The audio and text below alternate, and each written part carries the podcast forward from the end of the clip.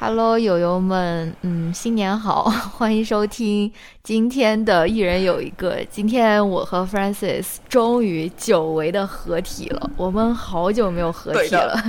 所以非常开心。今天一个多月了，对。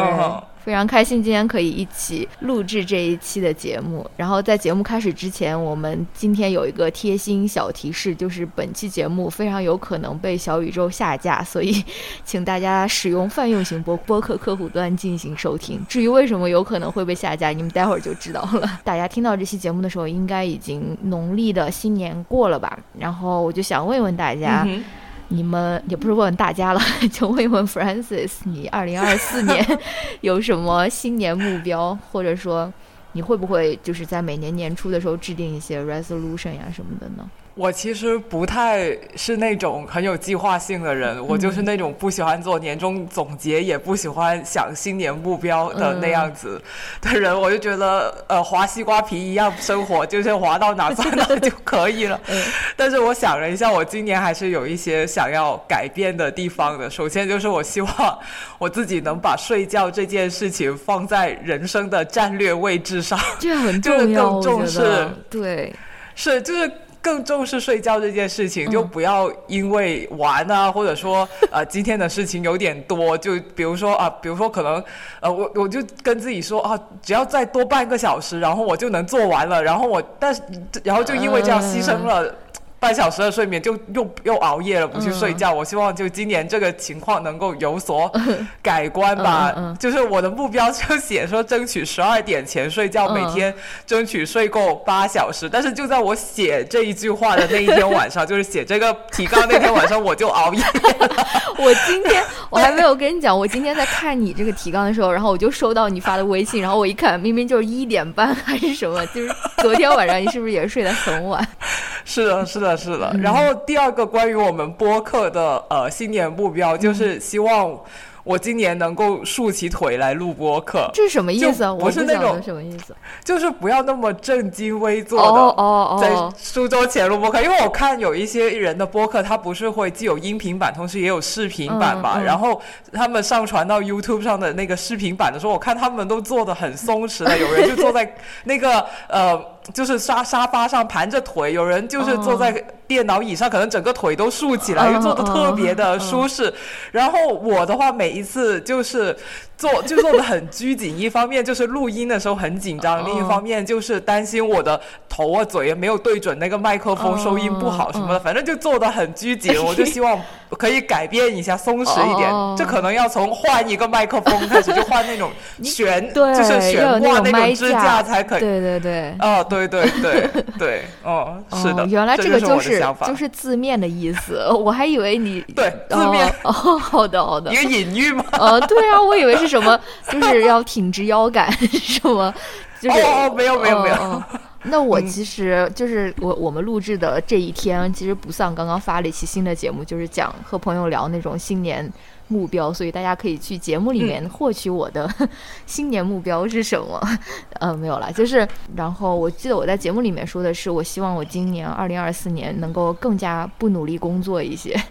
工作就是在生活中的存在感降到就是最最最最低，不管是时间方面还是那种精力方面的消耗，尤其是心理方面，我就觉得希望能够降到更低吧。嗯，好吧，那就开始我们今天的节目吧。我们今天写的还挺多的，可能内容也比较多。嗯，反正今天我们其实想跟大家聊一聊的，就是呃，女性创作者的作品有很多的推荐，还有一小部分的吐槽，就是想给大家的二零二四年的娱乐生活、书影音生活。就是呃，由这些女性创作者来开启吧。这个题目是 Francis 想出来的，但是我在想这个题目的时候，我就发现，就是生活中处处都有很多呃与之相关的例子。比如说，今年年末的时候，就是很多那种流媒体平台，他在那边推送说你今年听的最多的几首歌曲啊，或者说什么的。我就是发现说，哎，我的那个。呃，二零二三 replay 的那个清单里面，为什么好像没有几个男歌手？几乎没有任何直男，可能除了陈奕迅有一个人吧，几乎没有任何 直男。就是我也我在听的时候，我也没有说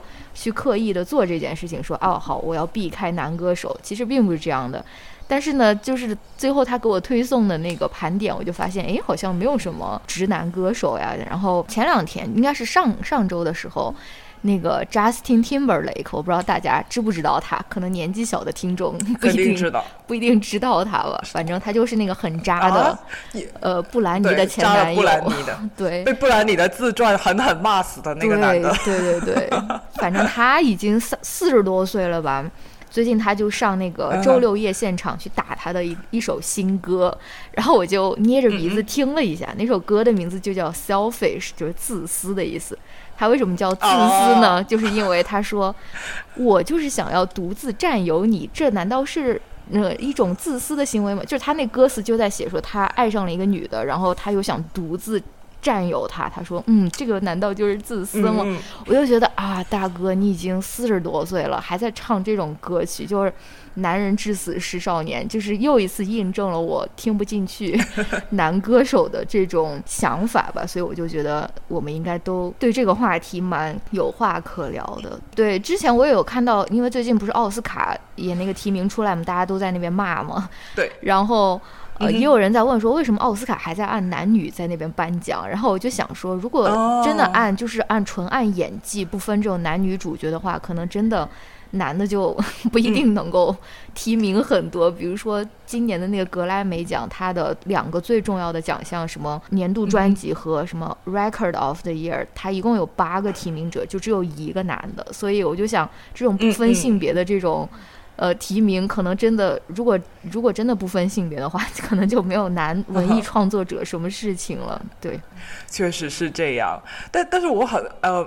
但是我我又会可能比较悲观。你看最佳导演，他就不分男导演、女导演啊。那你看，这最后就只有一个女导演，像象征性一样的，就是点缀一下。但明明去年有很多好电影都是女导演导演出来的呀，像《过往人生》啊，还有《芭比》啊，他们都是女导演。但他他们最后只提名了那个呃《坠落的审判》的那个女导演。对对啊，就可能 男导演和这些事情。对，可能男导演和女导演的这个基数相差还是。太大了，就是演员可能就稍微好一点，我不知道。但是我觉得你你说的很有 很有道理，谁也不知道 具体会发生什么。对，嗯，你说的这个感觉，其实我去年就开始有了，就是发现自己对男性创作者所讲述的故事，或者说呃那些关于男人的什么传记啊、历史啊这些叙事，越来越不耐烦。奥本海默居然时长三个小时，How dare you！让我花这么多的时间去了解一个男的，就是约会我都不会听一个男的讲 三个小时这么久。我竟然在电影院里面坐在那里了解海奥本海默，了解了三个小时，我就这个。这个事情就让我想起我之前在网上看到有一个网友发的一个女导演说的一个名言吧，呃，好像是香特尔阿克曼说的。香特尔阿克曼就是那个拍的那个让娜让娜迪尔曼的那个那个导女比利时的女导演，对，然后他就我不知道这个是不是真的是他说的，还是网友杜撰的，反正我就看到过这样一句话。然后这个女导演呢，她就说，如果她拍了一部两个小时的电影，然后观众。看了，那她自己就会觉得是导演从观众的生命里面偷走了两个小时。啊，我当时就觉得这种觉悟真的只有女导演才会有，女导演对女导演才会有这么谦卑的想法。男性创作者可能就觉得说啊，观众能够瞻仰到他的作品 是观众的荣幸。就三小时，你居然还嫌长？我谈论的可是人类社会中最最最最重要的历史。嗯，而且因为不止一个男导演这么想，很多男导演都觉得自己谈论的命题很重要，所以我们就在电影院里面看到越来越多两个半小时以上的电影，然后哇，观众们的这个腰椎骨啊，就 快要承受不住了。对的，对的，我其实也有类似的观察，就是女导演很少会拍那种巨长无比的片子，但是也可能是因因为。他们基数比较小，但是我确实是觉得说，因为我去年看我最喜欢的一个女导演叫哎呀，叫凯利·理查德森吧，嗯，反正他是他经常拍那种一小时十五分钟电影或者一小时二十分钟那种电影，就非常简单的剧情，但是就非常打动人。然后，更你别想，就是你甚至去想那个 Barbie，它这么卖座，这么哦九十分钟左右，对啊，也是两小时以内的。就是我就在想说，是不是女导演她真的很。他很有这种自我觉悟吧，他就会觉得说啊，我要不要浪费大家那么多时间？但是男的可能就不会这样想。是的，我我在想，可能是女导演他们就是可能没有像男导演那么容易骗到预算，因为男导演可能拿到太多钱了。那你这么多钱 拍九十分钟，就是真的花不完啊，所以他们就会搞这种大场面啊什么的，呃，就是实拍原子弹，就是多多整出一些花活来，把这个电影给撑。撑场吧，我可能我觉得可能就是他们钱花不掉，所以就要拍那么久。嗯，对，呃，反正我们今天就想要给大家推荐一些女性创作者的作品，就是大部分是推荐，然后最后有一部分是吐槽吧。我们俩各有一部就不太喜欢的这种，不管是女性创作者电影，还是女就是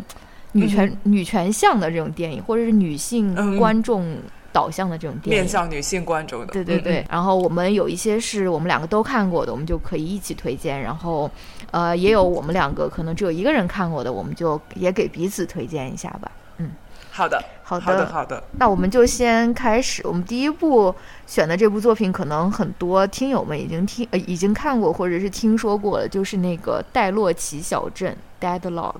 嗯，那要不 Francis 先来简介一下，然后再说一说你为什么喜欢这部电影，呃，不，这部剧。嗯，好的，呃，这个。电视剧《戴洛奇小镇》，它的故事情节其实还蛮好概括的。用一句话来说，就是两位性格迥异的女侦探 联手调查小镇上的连环凶杀案。然后这一桩凶杀案呢，死者全部都是白人男性，就是这么简单的一个故事。嗯，对。然后我推荐的理由就是因为这桩案件死的全是白男。就如果这句话都没有吸引到你去看的话。对，那大概率你就不是这部剧的受众了，因为像我一看到这句介绍，马上就被吸引了，就觉得立马要去看看，哎，怎么还会有这种好事情？呃，对，而且呢，因为这桩案件它很离谱嘛，一开始我其实是以为这个电视剧是那种恶搞类型的，就像那个 Brooklyn Nine Nine 的那种恶搞恶搞的警探剧嘛，但没想到它这个剧的推理过程还是蛮严肃的，真的很一丝不对，很严谨，很一丝不苟的，是一部正儿八经的侦探探案剧。所以，如果你本身是喜欢看这种侦探探案悬疑的这种电视剧的话，你可以去尝。试一下戴洛奇小镇，然后在这两位呃女警察破案的过程当中呢，这个剧其实讽刺了非常非常多社会上的呃跟性别相关的一些不公平的社会现象，相信女性观众看到肯定都会会心一笑的。然后呃，其实它这它里面很多经典的段落啦，但我自己印象比较深的是一个小细节，就是这部剧里面呢有一个很不靠谱又很自以为是的男法医，每一。次这个这两位女的 女性警察要她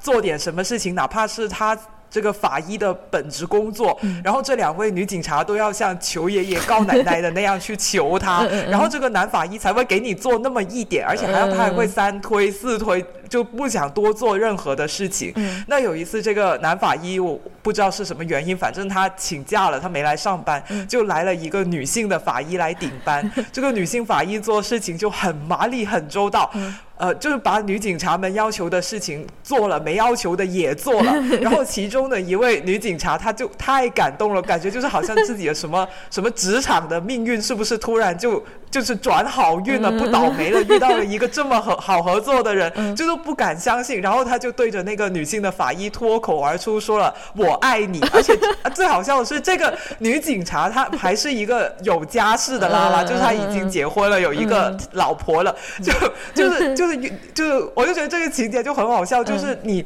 就是可能就是你在工作上面被那些很不靠谱的人刁难久了，你突然遇到了一个正常人的时候，你那种喜悦的心情，就是真的想要对他说“我爱你”，就是 的那种感。感觉，对，所以就是他有很多很多这样的这些呃，关于男女在社会上的一些角色啊，他或者说他们的一些行为的一些讽刺啊。哎，然后但是最最哎哦，我我想说就是你看那个侦探的最新一季了吗？那个里面也有一个就是怎么也敲也敲不来的那种法医，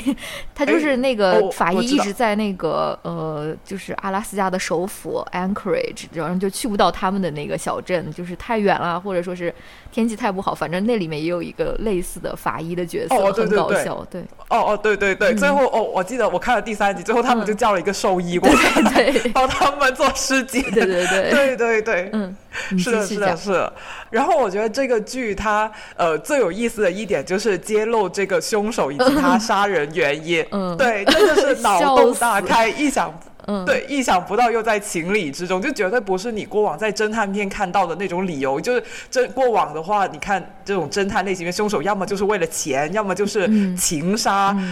要么可能还有一些可能就是意外，反正就是都跟他呃人性里面一些比较卑劣的的一些缺点是相关。但是这个的话，他 他就不不是这个理由。然后我就想问一下，郝小七，就是你看的时候，你你有猜对凶手吗？这个没有，我没有猜对。然后我其实也没有猜了，但是他揭露凶手是谁的时候，我还是挺惊讶的，就是对女权男掉以轻心。这个是我的人生故事。剧透了，你剧透了，剧透了。对我，我我连性别都猜错了，所以就。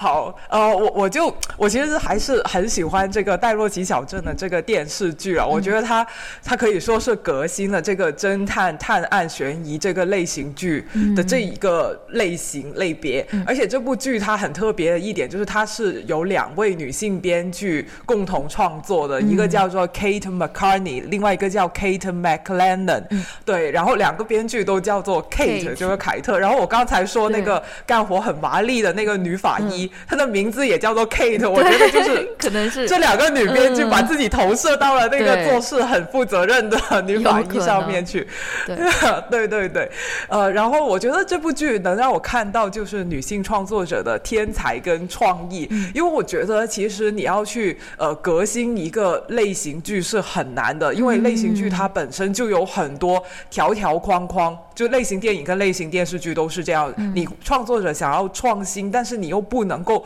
太偏离观众本身既有的一个对这个类型的期待，就不像你去拍一个文艺电影啊，这种就是你可以有，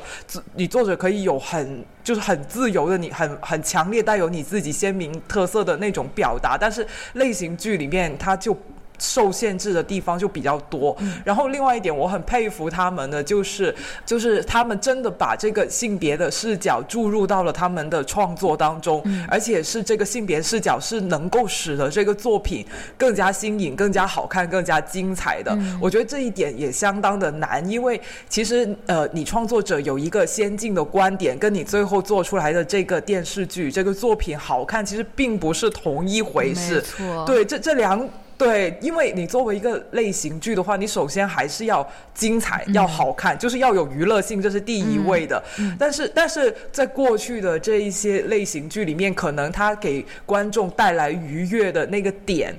那个套路，其实是非常的，就是。有性别歧视的是一些男性的爽点，并不是女性的爽点。然后你要你我我就是现在越来有越有越来越多人，不管观众还是创作者，都意识到这一点。但是你要真的把性别视角就是注入到里面去改进它，同时又要保证它的娱乐性，就是你要创作出一套就是全新的一个愉悦的机制，同时你又不能够。呃，破坏这个类型本身有的一些很关键的一些要素，我觉得就真的像。就是很多限制，需要很很有才华的人才能够融入到很好，所以我就每一次看的时候，就除了我觉得这个剧情本身很吸引人之外，我就是还是一直在感慨哇，他们两个是怎么做到这一点的？怎么做到这一点？就很想就是有人能不能就是如果有人就是去分析这个剧的这个创作的话，我真的很想看一下，就是就是像肢解这个剧一样，看他们是怎么样做到这一点，我就很佩服他们。对，就是这样子。然后我昨天。呃，看这个呃，在微博上面去搜一个字幕字幕组的时候，无意之中发现了有一个字幕组叫做“突炮怪”字幕组，然后他们是当时翻译了这一个戴洛奇小镇的，可好像是最先翻译这个电视剧的一个。呃字幕组，然后他们很喜欢这个剧，所以他们就自己创作了一些呃跟这个剧相关的周边，然后他们还呃就放在淘宝店上面卖，就是把那个男 男人被割下来的舌头做成了钥匙扣啊，还有还有手机支架之类的，对对对。然后他们的微博名字就叫做“突炮怪美剧集结站”，这个“突炮怪”其实是谐音，就是呃，too powerful，对，就是 too powerful garage，对对对，就我没有给他们打广告，只是刚好昨晚无意之中看看到，然后如果也有很喜欢这个剧的朋友，你们可想要搞一点周边的话，可以去那里去看一下。嗯，对对对，好的，嗯嗯，对，我觉得那你呢？你为什么喜欢？对，我觉得你说的，我你说这些我都很同意。然后我当时看这个剧的原因，就是因为你最最开始说的那个原因，就是嗯，竟然有一个剧，每天什么这个小镇每天死一个，还不光是白男，是顺性别异性恋白男，就是哦，对，就那种对。然后我就想说，嗯，当然要看一看。然后我觉得你说的很好，两位警探的这个故事都很精彩，而且他们两位作为女主角，她们其实也不是那种非常传统意义上的那种非常女性的女性，她们其实都有一些就是双性的部分，也也也不能这样说，就是不是他们不是传统意义上的那种非常女性化的那种女性，对。你说，我我我想说的就是，我当时以为那个就是脾气很暴躁的那个女警察，她是个拉拉，没想到她是个异性 直女。对的，我就对我就想，哦，是我刻板印象了，是我刻板印象了。呃，对对对，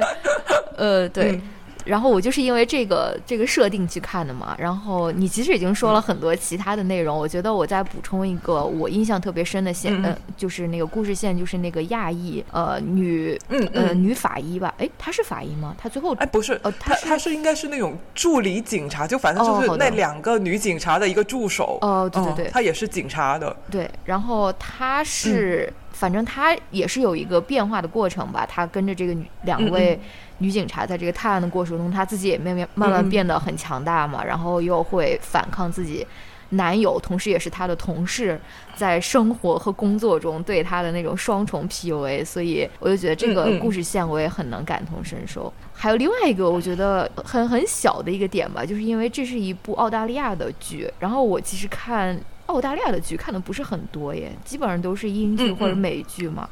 然后呢，这个里面的英语也很有意思，有很多那种澳洲土话。我就当时听的时候还记下来很多例子，但是现在就不太记得了。我觉得那个澳澳洲英语真的很搞笑，就是可能因为我不熟悉吧，就觉得他们那些土话，呃，slang 啊什么就特别有意思。我没有听过那种说法。然后我记得的有一个那个例子就是，但这个不是澳洲土话了，但是也是一个非常有意思的表达，就是那个呃你说的那个大大咧咧的特。但是是直女的那个侦探，他在那边试图破案的时候，不看那个。呃，受害人的那个照片都贴在墙上嘛，他就说，嗯他们到底有什么相似的点呢？他们都是男的，都是白人，他们都长得跟土豆差不多，就是他一眼看上去觉得这些人都是一模一样的，所以就说他们长得都跟土豆一样，我就觉得特别搞笑，就是这种澳洲的英语的表达，我觉得也挺挺好玩的。嗯，是的，是的，是的。好，那我们要不讲一下下一步？好的。下一部是，呃，也是我跟 Francis 都很喜欢的一部剧，它现在应该出了两季吧，今年二四年可能会出第三季。呃，心跳。心跳漏一拍，它第三季好像已经拍好了，已经杀青了。哦，嗯，就叫期待。英文应该是叫 Heart Stopper 吧。一句话介绍剧情的话，就是这个是发生在英国的一个中学里面的故事。然后这些中学里面的同学们，他们在学习之余，又对友谊，然后他们自己的，比如说性取向和亲密关系，展开了一番探索吧。要不 Francis 先来说，你为什么喜欢这一部？哦，好的，好的，就我。我当时把这一部剧放在提纲里面的时候，郝小七还有点疑问，因为这个《Stopper》心跳漏一拍，它的主角是两个中学男生嘛，那怎么能把它归到这个女性作品里面？呃，是因为这个剧的创作者她是一位女性，因为这个心跳漏一拍，它一开始是一本呃。一一部漫画，它有好几本，它还没有完完结。现在这个作者他还在画。然后这一个漫画家呢，她就是一个女生，她的名字叫做爱丽丝·奥斯曼 （Alice Osman）。呃，对，就是先是有了漫画的，然后再翻拍成电视剧。因为她创作者是女性，我觉得，而且它里面有很丰富的一些女性很细腻的一些。迥然不同于男性对于呃亲密关系的一些看法，所以我就还想把它算作是一个女性的作品。呃，我自己很喜欢这部剧，是因为我觉得它在里面刻画了一个。就是也不止一个，就刻画了很健康的亲密关系。它里面所有人的关系，我觉得都很健康。就是对你在你通过看这部剧，你就可以了解到那种令人感觉到安全的关系到底是什么样子。我觉得这是呃给我很大的一个冲击力的一点吧。因为回想起自己年少的时候看过的偶像剧啊、言情剧啊，其实当中描写的那些爱情。可能并不是爱，很多都不是爱，他们是控制，是情感勒索，是道德绑架，就是低或者是低自尊的人，很绝望的抓住了一根救命稻草这样子。我觉得这些影视作品，它塑造了我们关于爱的很多非常错误的观念。但你去看《心跳漏一拍》的时候，我觉得就可以在。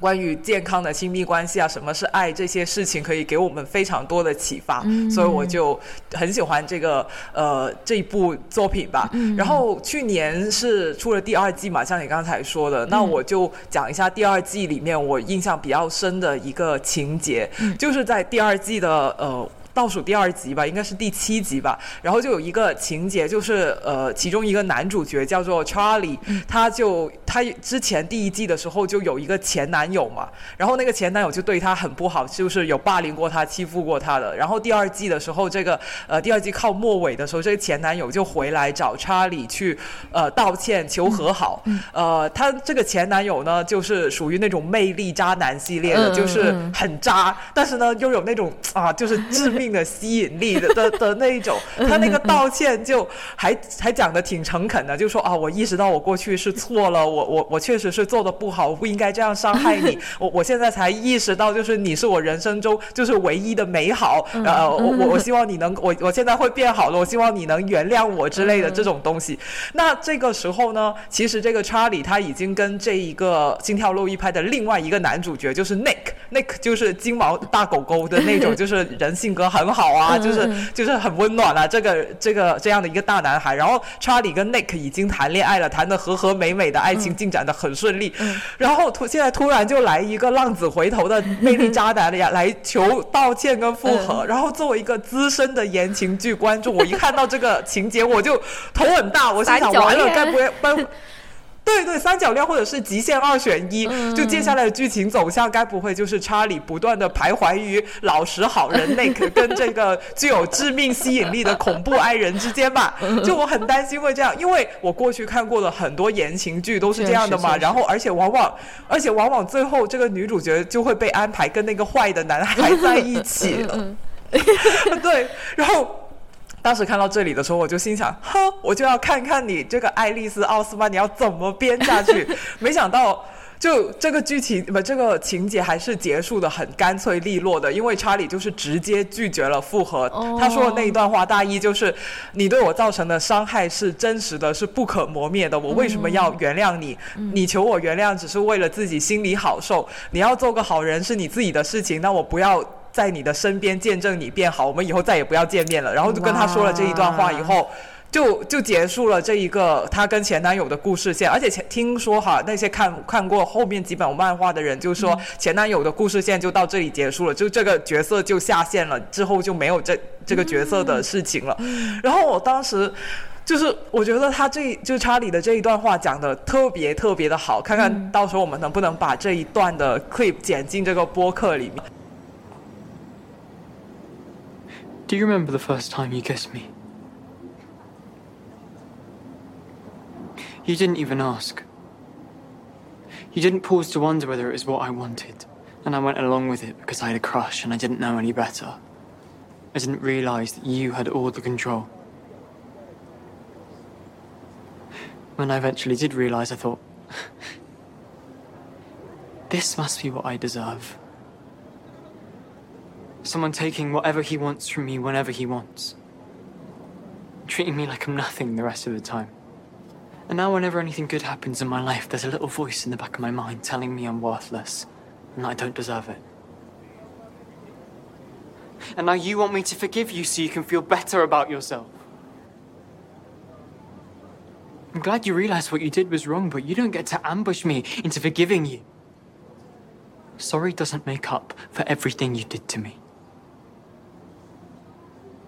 I really hope you become a better person so you don't hurt anyone else.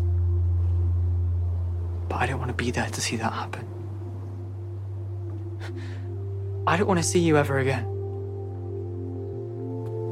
然后我就觉得这 对，我就觉得我就对这一段戏的印象很深，而且我觉得这个写法很很高明，也很有创意，就让我对这个爱丽丝奥斯曼产生了崇高的敬意。首先就是我觉得他这个情节给我很大的启发。第一点就是他告诉了我们，就是在坏人给我们道歉的时候，其实我们是不需要感到愧疚，或者说有任何道德包袱，我们不需要强迫自己去做那个宽容大量的人去原谅他，我们是可以选择不原谅的。其次，我觉得更厉害的就是他们给了我，他给了我们现成的语言去应对这种情况。因为很多时候，其实你你心里面你你知道你并不想去原原谅他，但是你找不到理由去。去说，你觉得你说出来的理由就是别人是不会认可你的，怎不不知道不管怎么着，你就迫于这种外界的压力，你就觉得你要被迫去原谅那个伤害过你的人。但是我觉得他呃，他 Alice Osman 他写出了这一段话的话，其实写的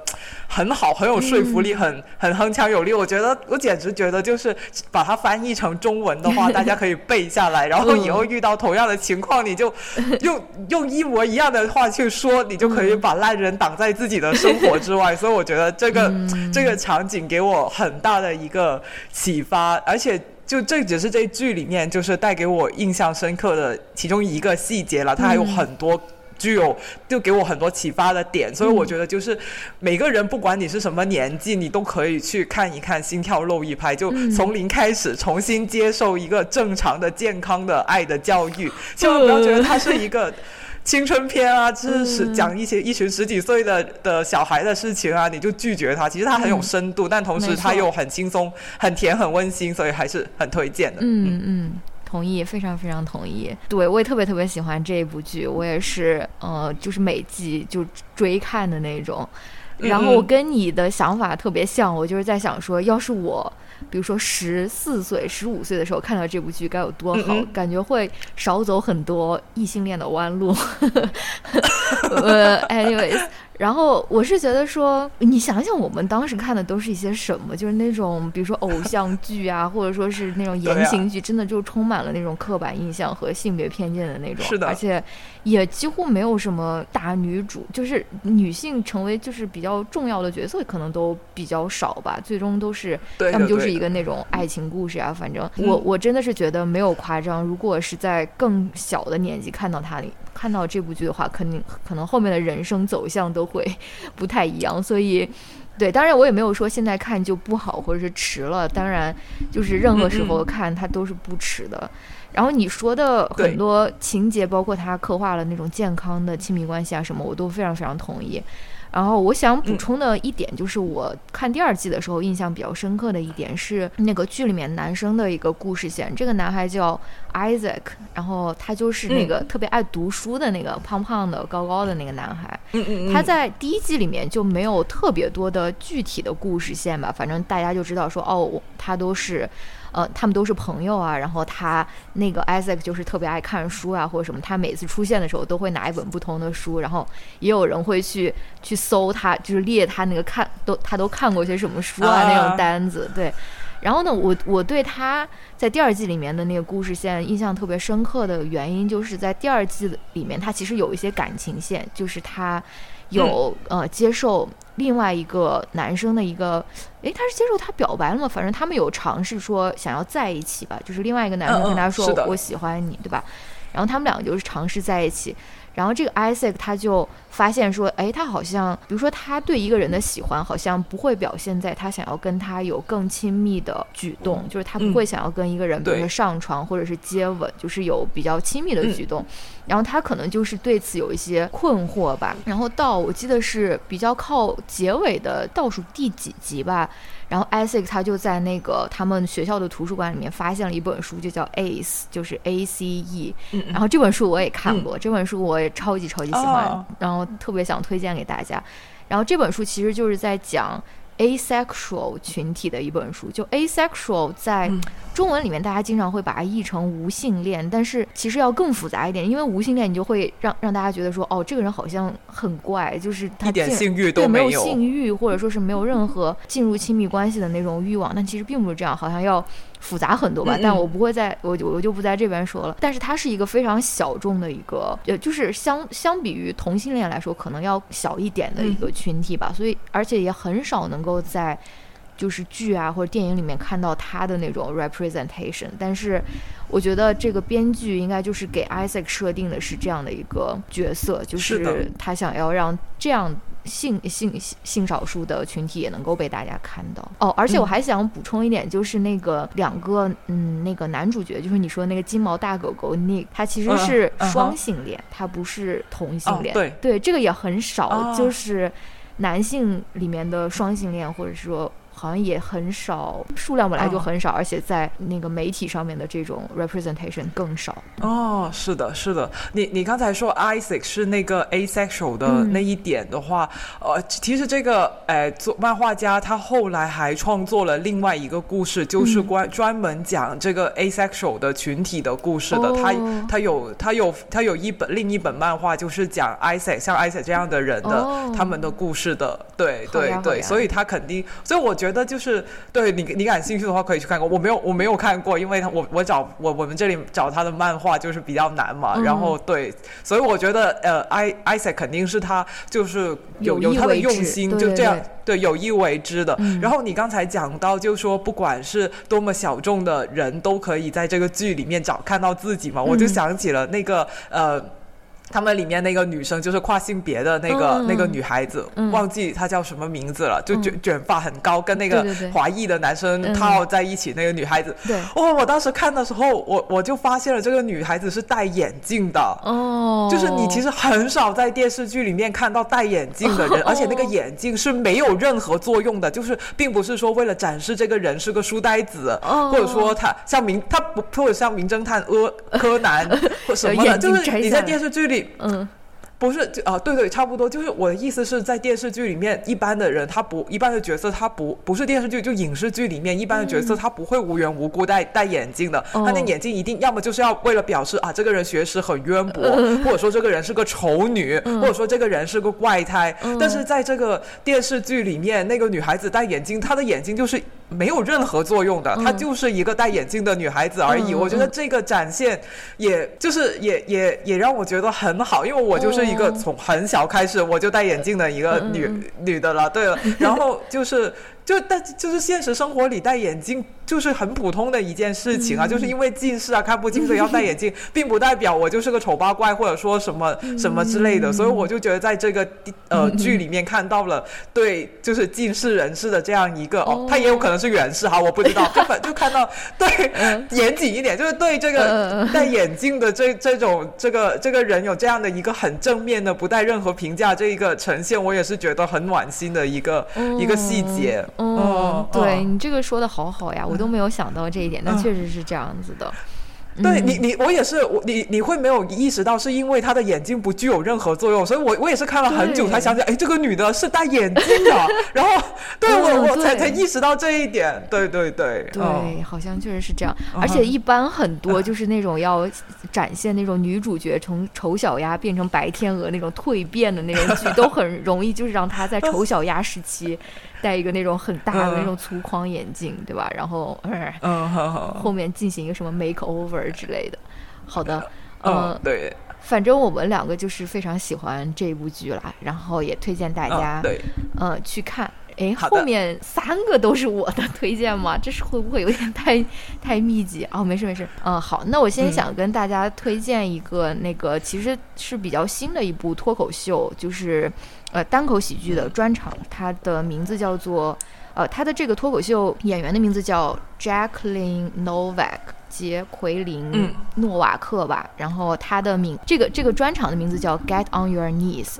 我不知道中文怎么翻译的，是请跪下吗？反正就是对，让你跪下来的意思。这部专场应该是我上个礼拜看的，就是一月底二十几号的时候看的。他这部专场。我我非常非常的喜欢，呃，但是它并不是一个可以让把你逗得很咯咯大笑的那种专场，我觉得它更像是一种表演或者一种表达，就是你不要抱着说啊，我今天心情好差，我想要看一个喜剧专场来让我自己开心起来的这种心态去看吧。你可能要呃换一个比较适合的时间去看它。它这部专场呃有一个不一样的点，就是你没有看的时候你就能够知道，就是它这部专它这个专场特别长，有一个半小时。然后一般的单口喜剧可能就是一个小时或者五十多分钟，然后一个半小。时的其实就很太常见了，我觉得它就像我刚才说的，它更像是一种剧场里面的一种类似于话剧或类似于戏剧的一种自我表达吧。对，然后这个专场的名字不是叫 Get on Your Knees 吗？就是请跪下来，请下跪。然后之所以叫这个名字呢，就是因为他这个专场是关于口交这件事情的，就是 blow job。嗯，因为你口交的时候可能就要下跪啊，或者说什么的。其实他就是因为我有看一些外媒对他的报道，他很多人就说，哦，这是一个九十分钟的关于口交这一件事情的一个表达，就是相当于你觉得它是一个很短很小的一件事情，但是它可以把它。延展到不同的方向，然后说九十分钟的这种，呃，这个专场。然后我觉得他非常非常有意思的一点，就是因为他可能花了九十分钟去向大家解构口交这件事情。然后，尤其是如果你想一想，就是所有很多关于口交的我们的想象，或者说我们的期待，或者说我们的行为，甚至我们的姿势，他其实很多时候都觉得是。呃，女性非常被动的一个时刻，或者说是失去权利的一个时刻，对吧？你好像，甚至有人会说啊，是不是你在向男的在那边献媚，或者向男权下跪的这种 这种时刻吧？反正大家可能都会有这种感觉。但是他就是通过他试图去通过就是解构这个口交这件事情，我觉得是给女性赋权吧，就是给她主能动性吧。反正就是用流行的话说，就给她 agency，对吧？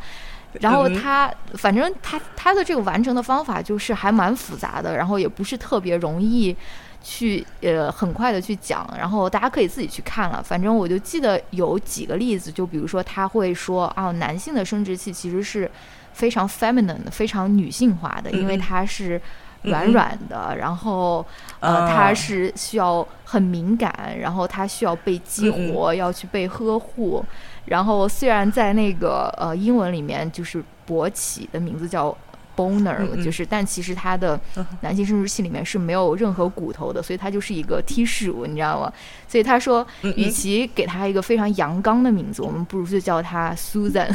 就是我们不如就叫他苏珊。然后他就试图用这种方法去解构，就是这个男性生殖器，然后从而去重新定义这个口交这回事情嘛。反正。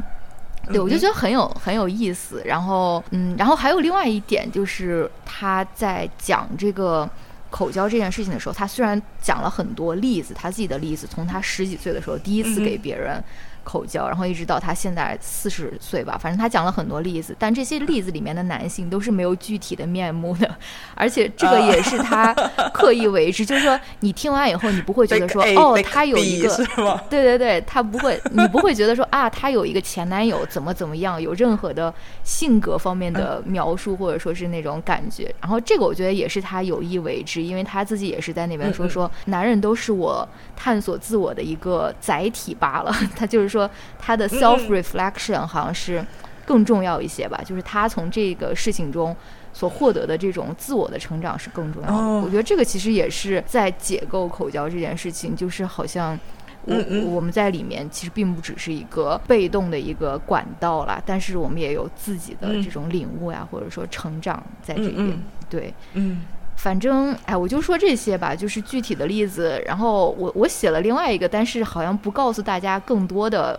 呃，context 就是不太好说。反正就是非常推荐大家去看。然后对，就像我说的，不要抱着那种想要晚上咯咯大笑上班。结束以后太累了，想要消遣放松一下，就是抱着一个稍微严肃嗯一点点的态度去看它吧。就是看女性脱口秀演员她们如何就运用，也是一个麦克风，就这么然后一个舞台能够做出这么不一样的表达。对，而且呃元旦之前的时候，其实 Netflix 上线了挺多就是那种脱口秀大佬，所谓大佬，就比如说 Dave Chappelle 啊，什么 Ricky Gervais 的那种专场，然后。都非常非常的无聊。就是男的，你就觉得说，哇，你已经这么成功，这么功成名就，你为什么还在跟小学男生一样做一些，就像很像小学男生会讲的那种笑话，就是嘲笑别人的，对，就是。我就觉得说啊，就是懂，所以对 我我我非常非常推荐大家去看他这个专场。哎，那你当时看这个专场，你就是现场看的是吗？他还没有说上线？哦，不是不是，我是我是在 Netflix 上看的，对。哦，他已经上线了，你们应该可以看了。哦，那也嗯，如果有字幕组做的话，如果没被和谐的话，哦，对对对，嗯对，哦。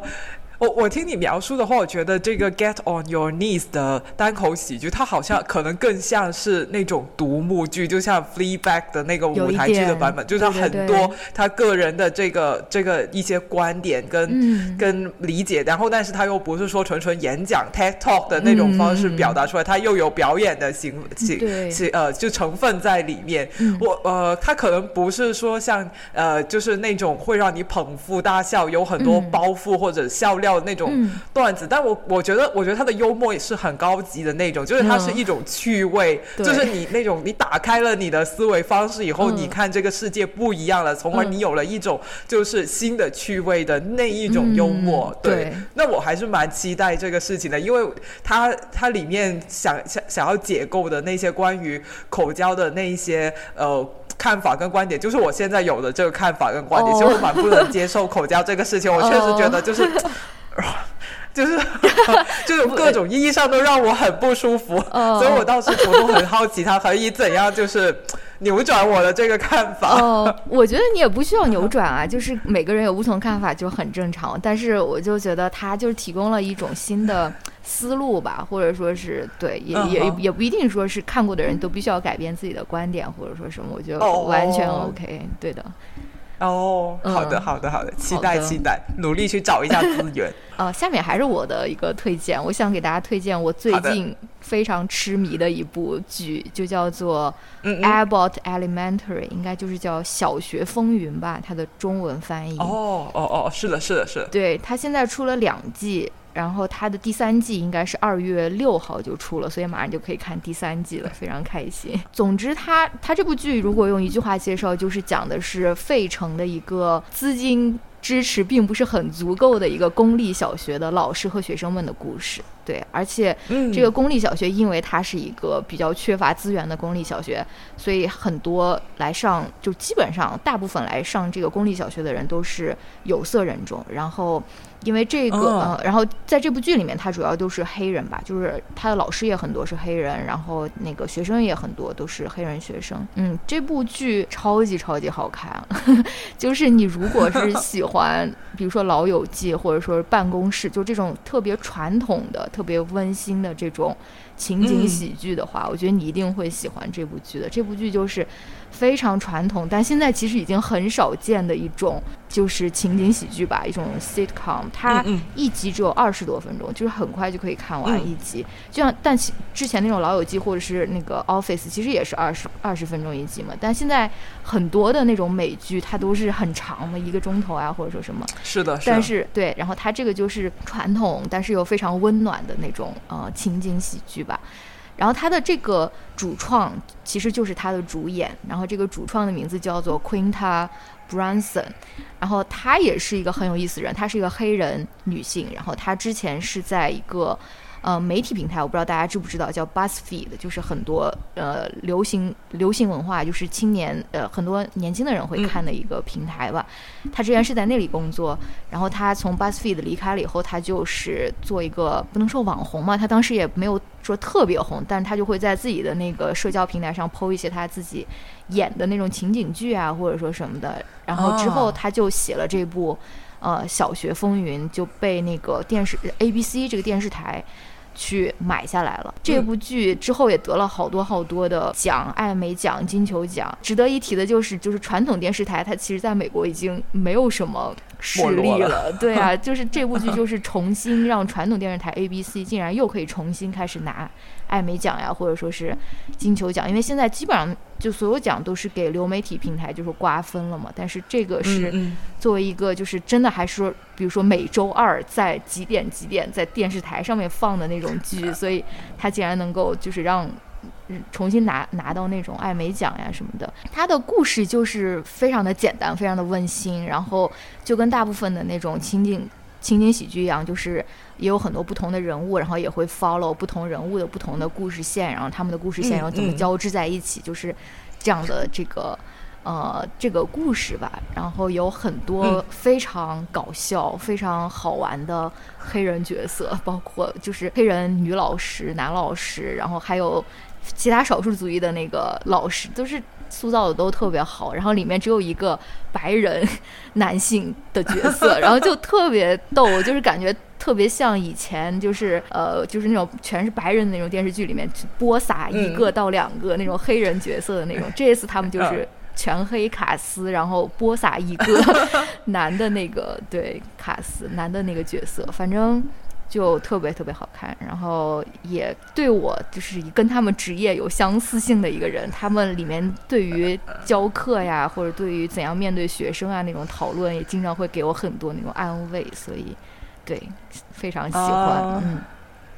哦，确实，我我都我我在豆瓣上面看过这个剧的页面，好像评分都挺高的，就大家都挺爱看的。看来好剧是大家都有目共睹的。还有你讲那个，我我没我没看过这个剧啊，但是我听你描述那个白人老师，那个真的就只就全剧只有一个白人老师，就觉得很好笑。就是因为我们这里也会有这种说法，就是呃，就是比如说那种男人的电影里面啊，然后就找一个女女女一个。女主就女性演员在里面，你看那种电视呃不是海电影海报在地铁里面哇黑压压一群男的，然后里面有一个女的女明星在那里演一个角色，我们就会说那种 女性角色是镶边角色嘛，就是镶就是镶金边的那个镶镶边。我然后就是而且很 很很多时候那个女演员她还是个很有名气的女演员，但是她只能在这种呃全是男人的电影里面做这样一个镶边的。角色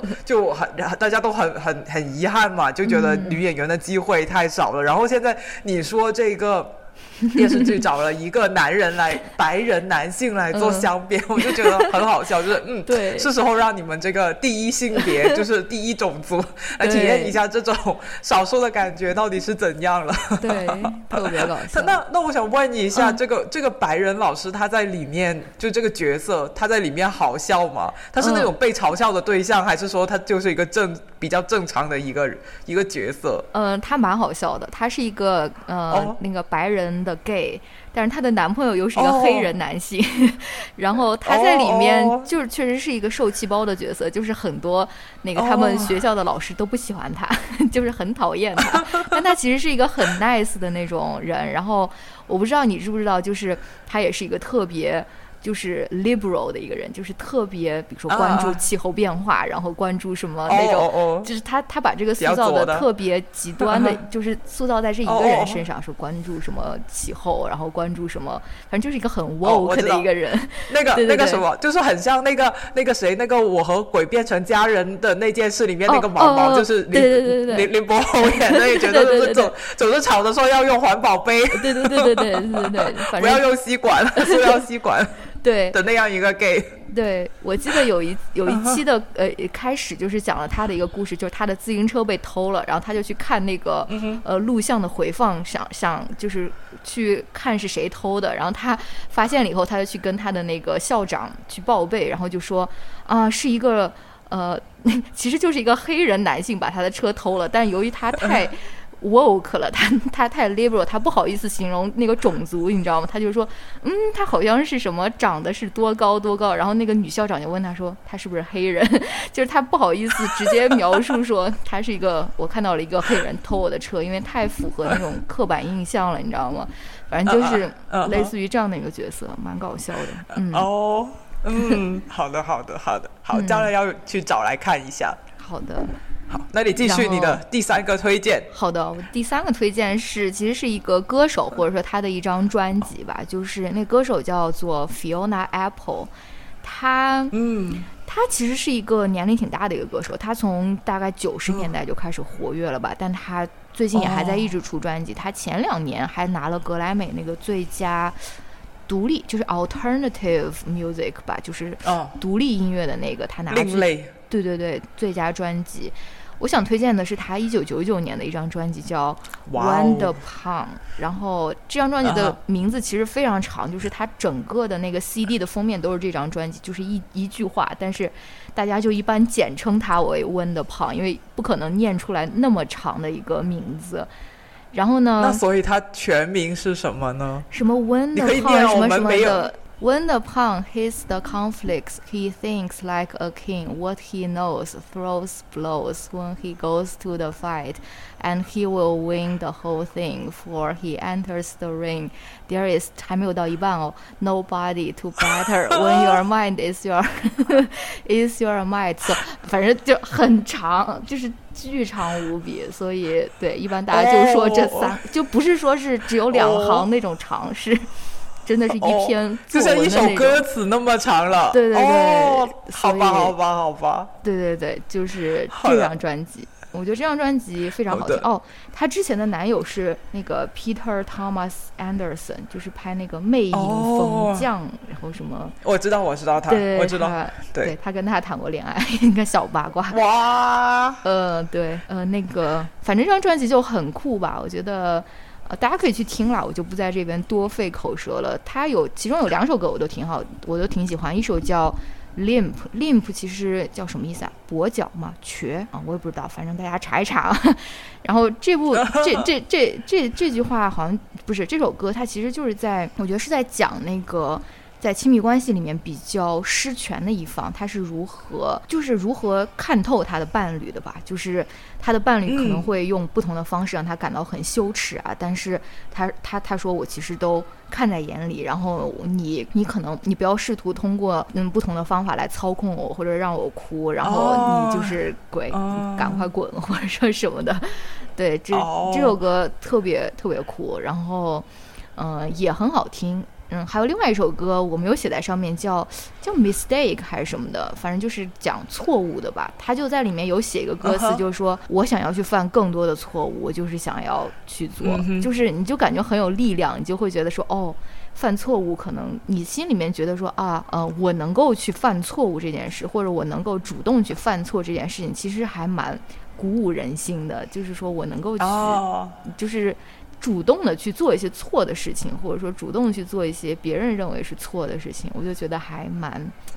对，嗯，好听的啊。哦，哎，那那我第一个问题就是，你是什么契机去找回这张一九九九年的专辑去听的？哦，我第一个好奇的点是这个，就是因为我很喜欢他最新的那张专辑，他最新那张专辑叫《Fetch the Bolt Cutter》吧，反正就是他。在疫情期间，自己在自己的那个卧室录的一张专辑，就很简陋，但他这张专辑就拿了格莱美奖，就很厉害。就是在自己家里面，还有狗叫呀什么的。然后我就上网去搜，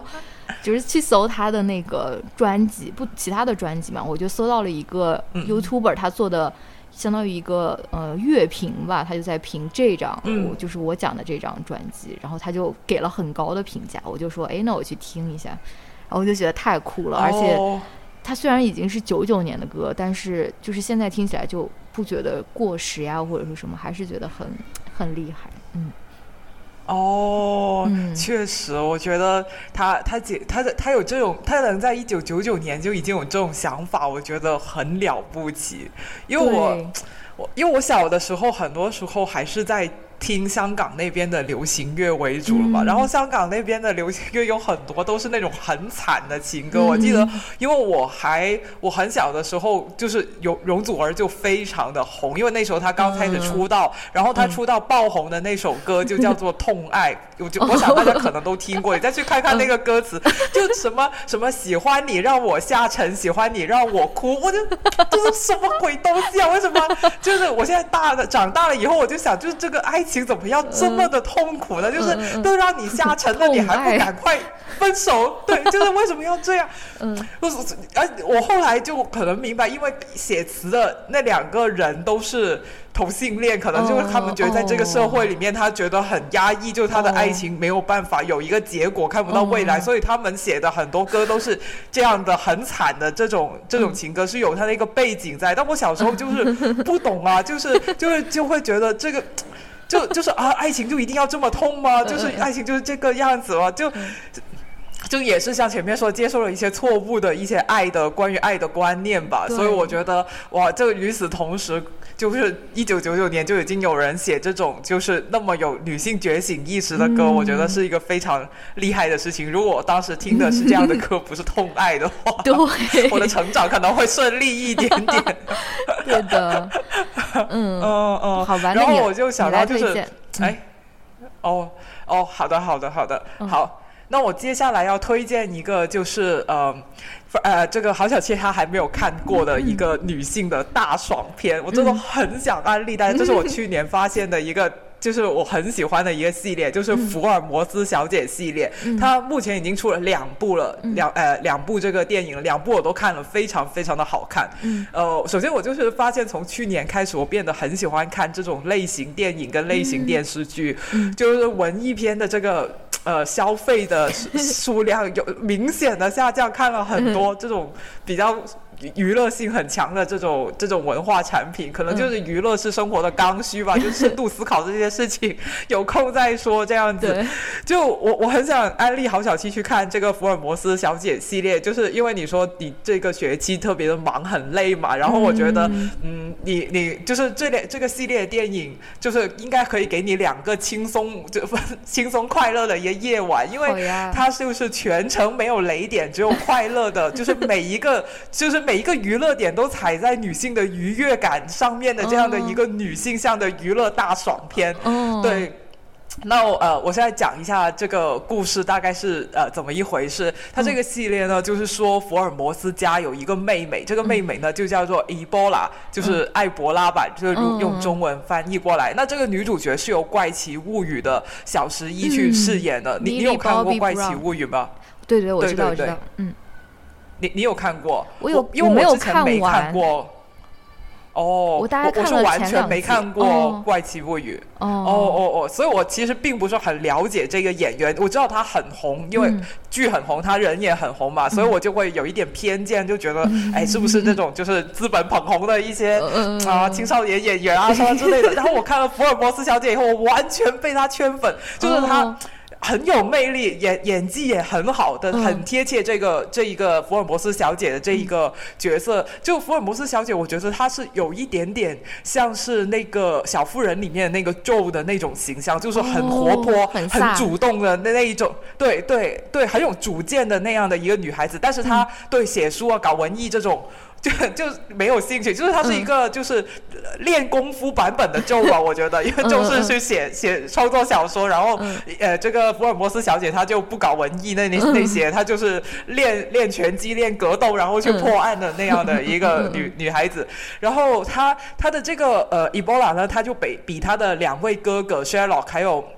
Micro 要小很多的，他从小就是在乡下里面跟他的母亲一起生活，所以就大家都不知道，哎，原来福尔摩斯家还有一个妹妹，这就解释了就是为什么就是我们就是从来没有听说过，这 就是在福尔摩斯的那个侦探小说里面从来没有听说过这一个角色。然后在乡下里面，呃，他是跟他母亲一起生活嘛，然后他母亲就是由那个英国很有名的那个演员 Helena Bonham Carter，就那个在王皇王冠里面演那个玛格丽特。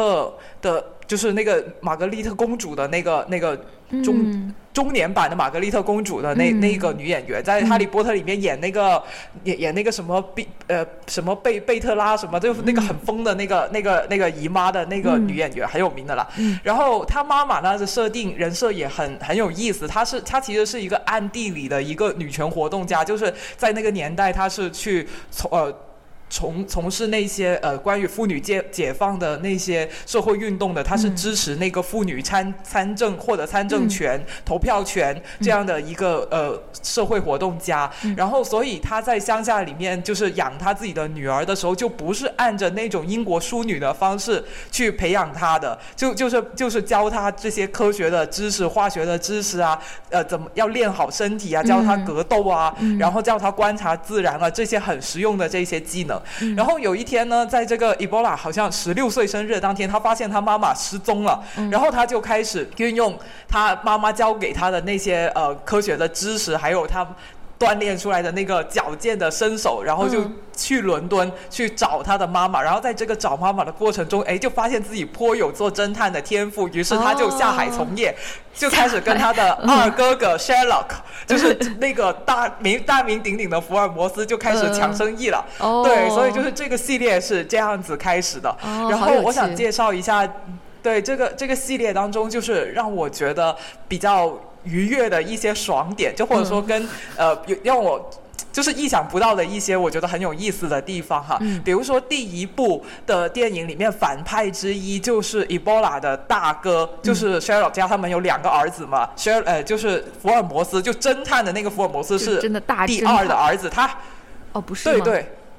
那个反派就是大侦探福尔摩斯吗？就是哦不是不是，就是他们就。呃，就是福，就侦探福尔摩斯，就福尔摩斯是他的姓嘛。嗯。然后我们我们知道的那个做侦探的福尔摩斯，他的名字叫夏洛克 （Sherlock）。嗯。啊，他是他们家的排行的老二。嗯。排老二，然后他还有一个大哥叫做 Mycroft，Mycroft Sherlock。这个大哥。哦，对，然后 My。对，Michael Sherlock 是他第一部的反派之一。为什么会这样？因为这个呃，Ebola 他妈妈失踪了以后，这个大哥就自然成为了这个他的妹妹的监护人。然后这个哥哥，他的大哥的年，大哥跟二哥的年龄都比妹妹大很多嘛，所以就有一点点对他有像。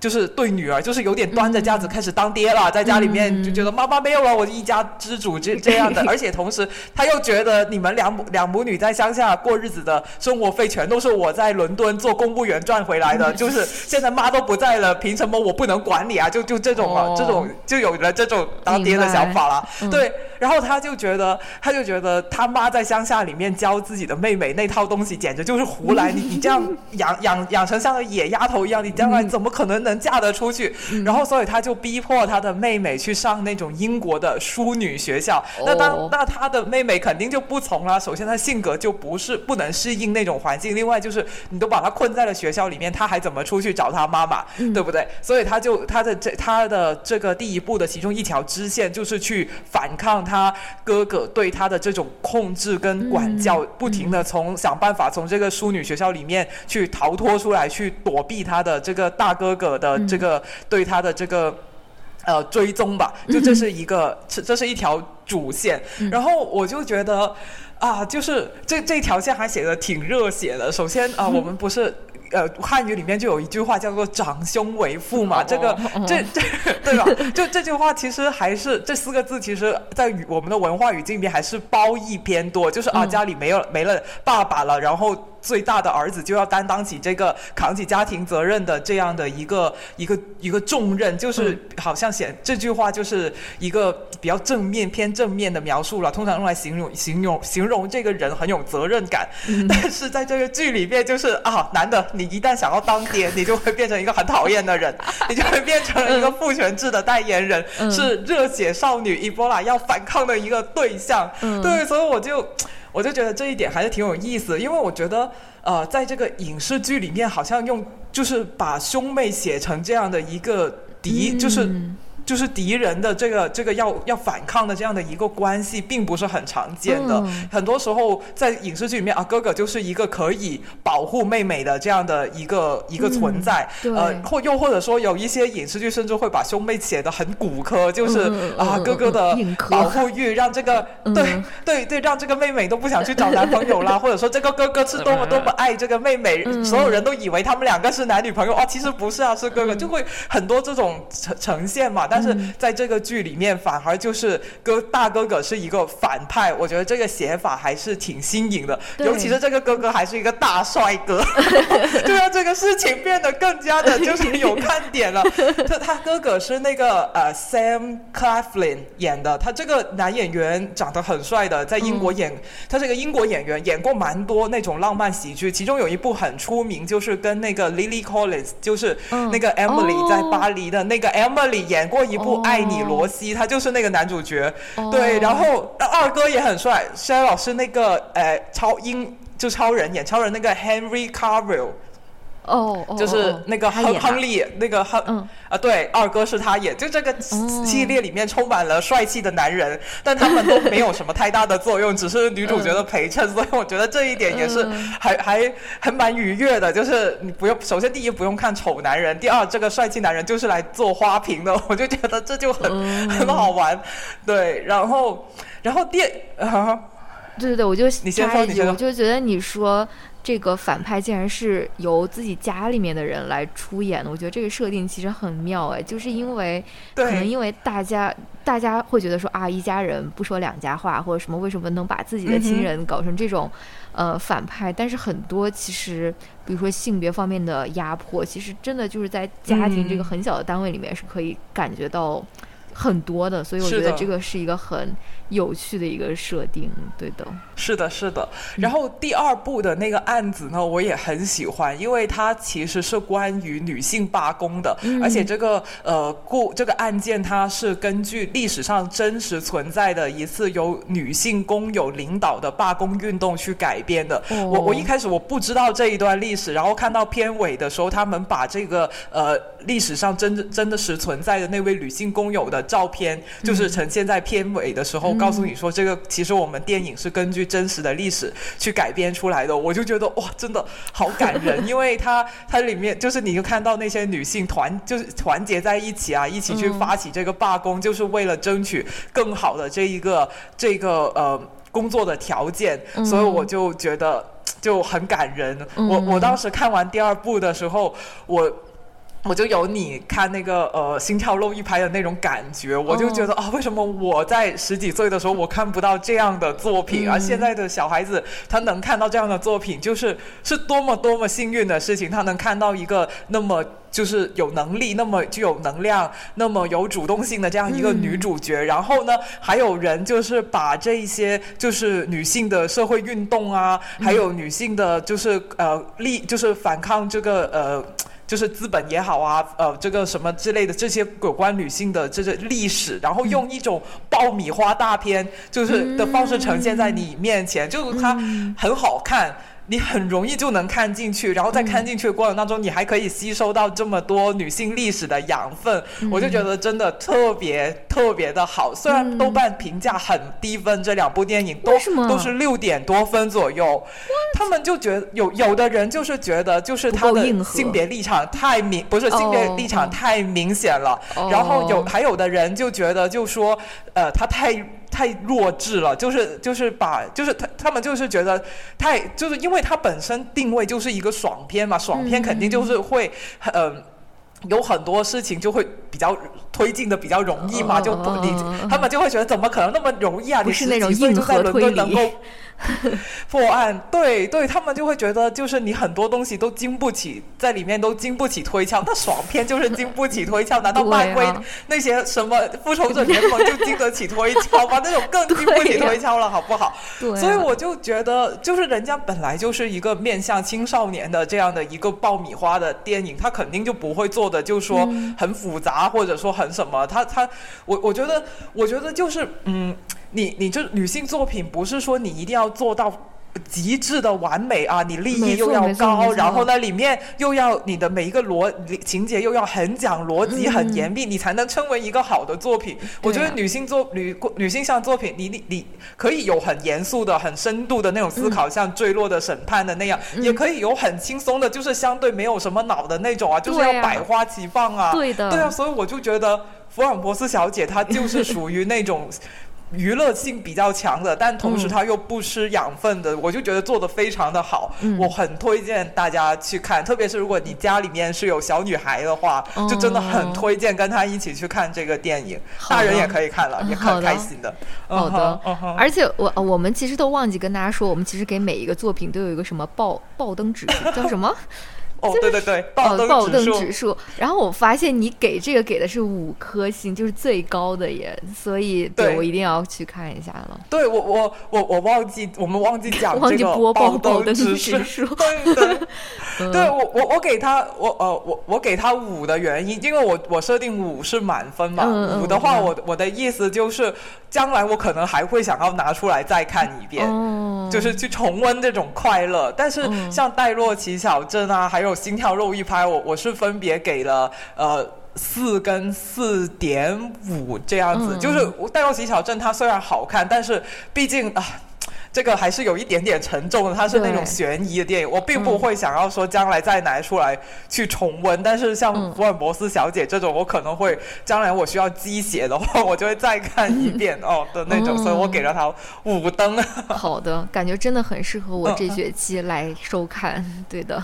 哪天下班的时候安排一下。那我们后面就要进入吐槽和展望环节了。然后在吐槽的环节里面，我们每个人有一个。吐槽就是，呃，所谓女性向，但是我们并不是很喜欢的作品，嗯，然后我们展望里面，我们也可以。可以跟大家快速的过一下，就是今年或者是之后会上映的女性作品，我们有什么非常期待的？就是哪些我们非常期待吧。反正对，就是那我们要不先从 f r a n c i s 的吐槽开始哦。还有我们这次要播报那个呕吐指数。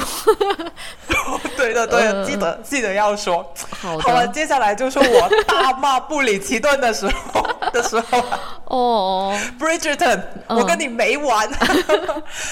首先呢，我要事先声明，我知道这个电视剧很火很火，而且有很多人喜欢。所以，如果你是 Bridgerton 的剧粉的话，我建议你从现在开始往后跳二十分钟，因为你接下来你听到的都是我在骂他。嗯，好的。对他就是恨到了这个这个这个地步。呃，我去年不知道哪根弦搭错了，我竟然去看了。布里奇顿，我看我只看了第一季，他他马上好像就要出第三季了，而且他还有衍生，他还有衍生宇宙，就是布里奇顿是一个主线，还有一个叫做什么什么夏洛特王后啊，反正也是布里奇顿衍生剧剧出来的，对，太太大了，他很这个系列很很丰富，我只看了第一季，我就已经受不了了，我看完以后我就觉得我的眼睛，Oh my eyes。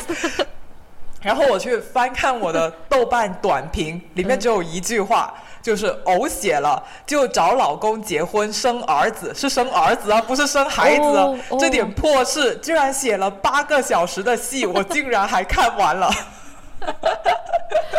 哦我天哪！然后。然后接下来我跟你描述一下布里奇顿第一季的核心矛盾哈，它一共八集，前四集的矛盾就是找老公，后四集的矛盾就在于生儿子，然后后四集的那个矛盾简直了，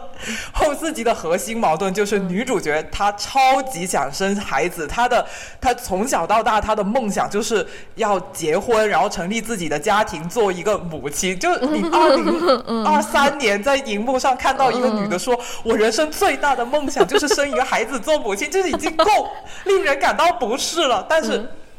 这还不是这个剧最离谱的一点哈。女主角她超级想生小孩，但是男主角他超级不想生小孩啊。哦，对对对了，他他不想生小孩的原因呢，就是因为他很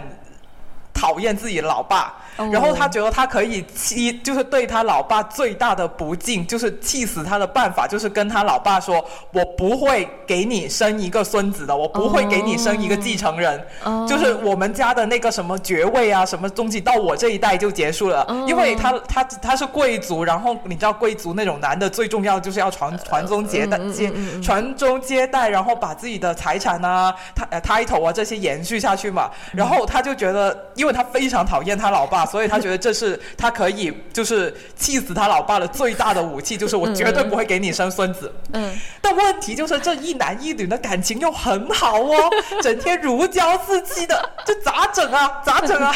然后这个男的就利用信息差避孕，什么意思呢？就是这个女主。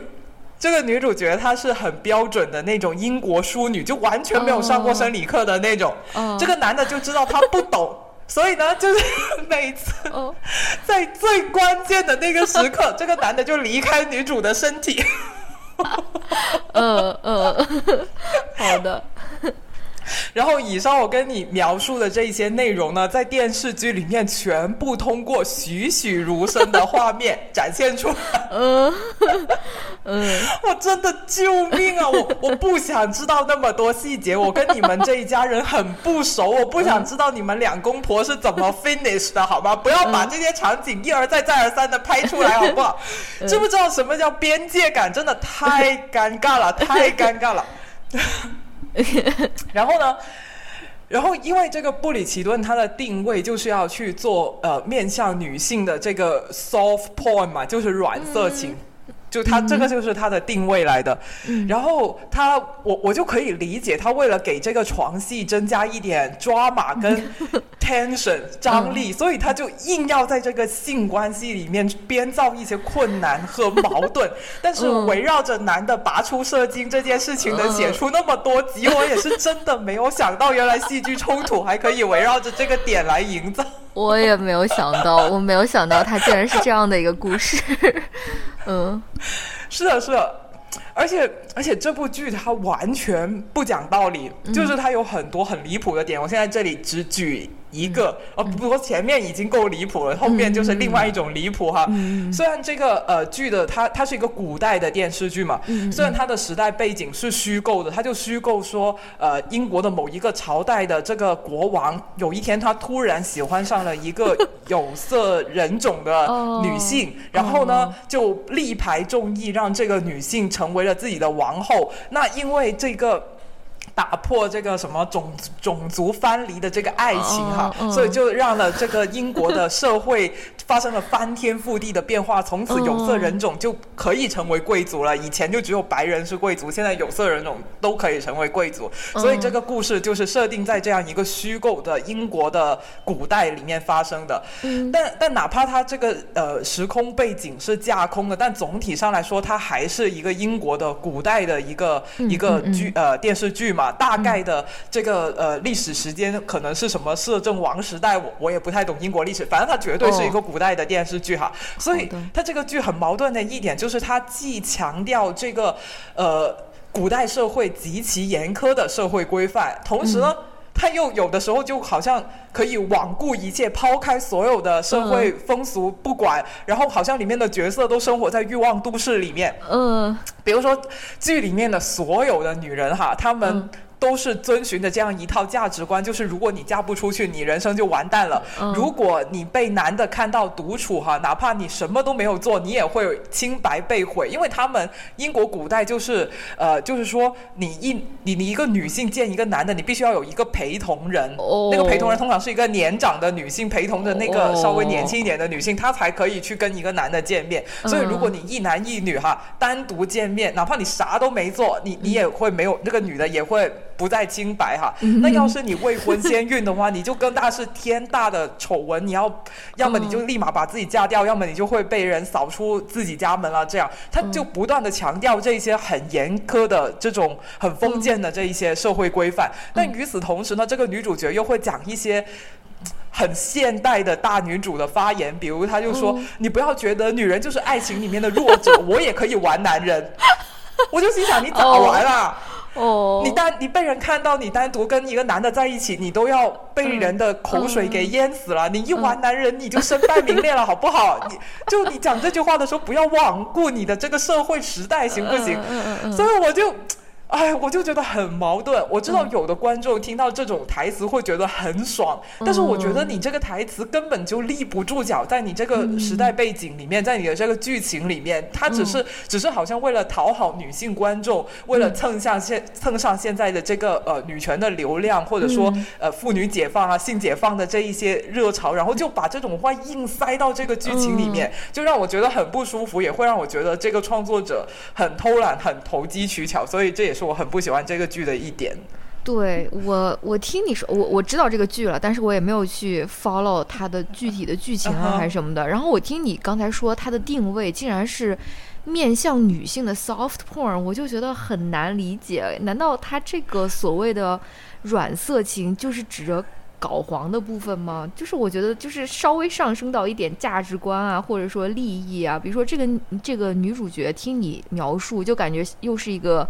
傻白甜嘛，就是也没有很多知识啊，没有很多生理卫生知识啊，然后或者什么的一样这种角色，然后他也是一个什么要要生孩子，就是，就我就觉得，难道他的 soft porn 就是因为有比较激情的场面，然后我就是稍微想一想价值观啊，或者说是这方面，就感觉没有办法让女性真的爽吧，就是好像觉得也跟之前的那种言情剧。没有什么太大的差别。对对对，他他就是，我觉得可能就是怎么说，女性观众也是一个很大的一个群体。就是有的人可能就是思想比较解放，他更加喜欢像呃戴洛奇小镇这种的，就是观点观念更加先进。但是有一些女性观众，可能她还是会喜欢这个像布里奇顿的这样的一这样的一些。一些表达跟表述，比如说这里面的这个女主角，她的这个关于性方面的启蒙，完全是由她的老公教给她的。哦，对，然后，然后有我们，我像我跟你肯定是不能接受这种设定的，就会觉得很。很不舒服，然后但是在在豆瓣上面，我就会看到有的人的评价，就觉得说他很喜欢这个段落，就是就是就是他他觉得他觉得在这个段落里面，他看到了这种呃，就是男性对女性的呵护啊，又或者说觉得呃这个男的还是很鼓励这个女的去去进行性的探索啊，所以就是这个丈夫很开明啊，这样这样。但是我们我我跟你的话，应该都是不能接受女性的这个解放跟性方面的解放跟。启蒙哦，不是由一个男的去点醒他，就我觉得每个人每个人对每个人的这个接受度是不一样，女性观众也是一个很很很就是很不内部也是有很多不同的这种。观剧的偏好的，有的人他就会很喜欢布里奇顿，对，没错没错，所以也不好说，嗯，得罪大家不好意思。对，我对于这剧 这个剧唯一知道的就是，好像有人说啊，不要在你的小孩还没睡觉的时候看，就是也不要在公共场合看什么的，反正对，可能就是这样吧。好，那我也来吐槽一个，嗯，最近还蛮火的一个一部电影吧。但是因为国内好像还不能看，也好像没有资源，但是所以我就不说那么详细吧。就是那个石头姐的这个新片叫《Poor Things》，呃，应该叫可怜的东西吧。她也因为演这个。呃，这部呃电影的女主角 Bella，她提名了今年奥斯卡最佳女主。这部电影好像也提名最佳最佳影片了吧？我不太记得了。对，反正提名了，提名了。对，就是还是蛮嗯蛮火的一部电影。然后这部剧的导演，我先给大家说是谁，叫他的名字叫欧格斯·兰斯莫斯。他拍过一些很比较奇怪的片子，比如说他上一部片子应该就是《宠儿》吧。嗯，然后还拍过，还有一部龙虾，对，就是讲单身者，对对对，就是什么什么要尽快找到伴侣，不然他们就会被人杀死的这样一个故事。对，反正都是很多概念比较高的一种，就是他先有一个很高概念的一个设定，然后这部这部电影其实也是这样的，就是不跟大家剧透吧，就是你如果看预告片，你就能知道我这些信息了。反正他这个故事电影的设定就是。嗯，艾玛艾玛斯通她演的这个女主角，因为某一些原因，她就是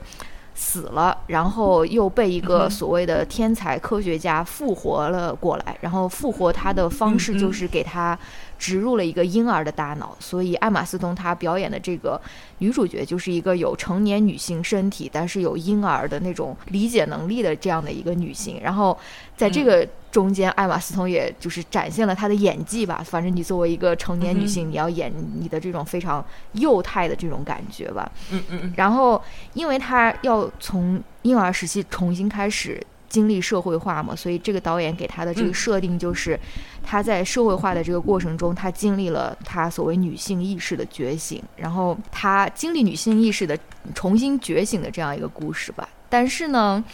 我觉得就是因为这个导演是一个男的，然后他对于女性意识的觉醒这个想象非常的贫乏。然后在这部电影里面，我觉得他首先就把女性意识的觉醒跟性觉醒画了等号，就是说你女性意识觉醒了，你一定会经历一个 sexual awakening，就是你肯定会经历一个性的觉醒。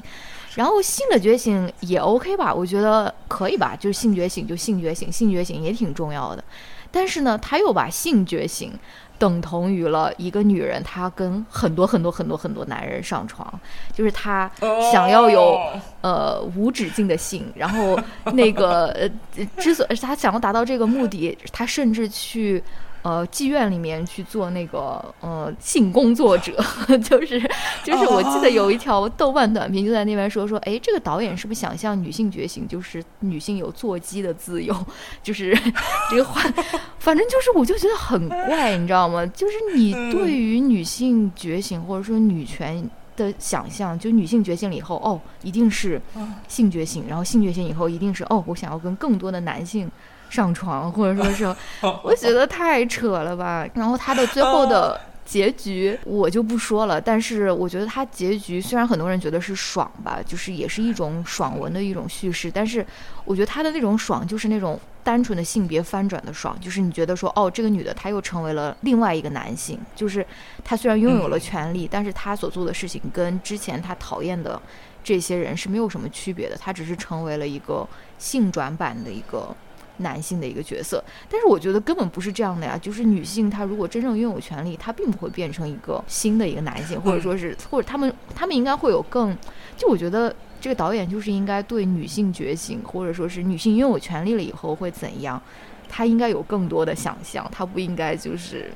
就是这样子的哦，对啊，听起来就很无语。我有一个问题，就是你前面讲说，呃，石头姐她她是呃被一个什么被一个科学家改造了，是不是？所以她就变成这样。那科学家是不是男的？对的。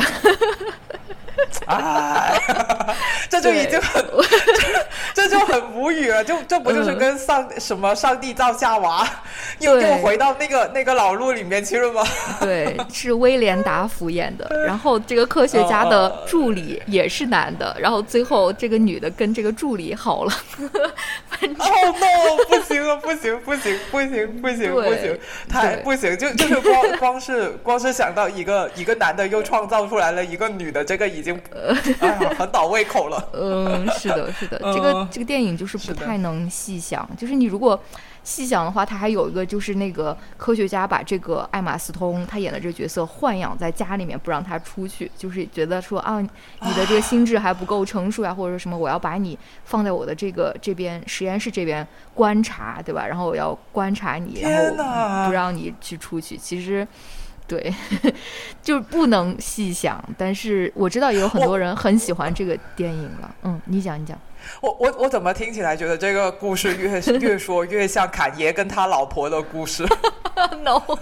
哦，侃爷不是就对他老婆进行各种改造吗？就规定他穿衣服什么的，然后又让他穿那种很奇怪的、很暴露的那种那种衣服。哦，所以我现在知道，这就是侃爷跟他老婆的故事。嗯，真的，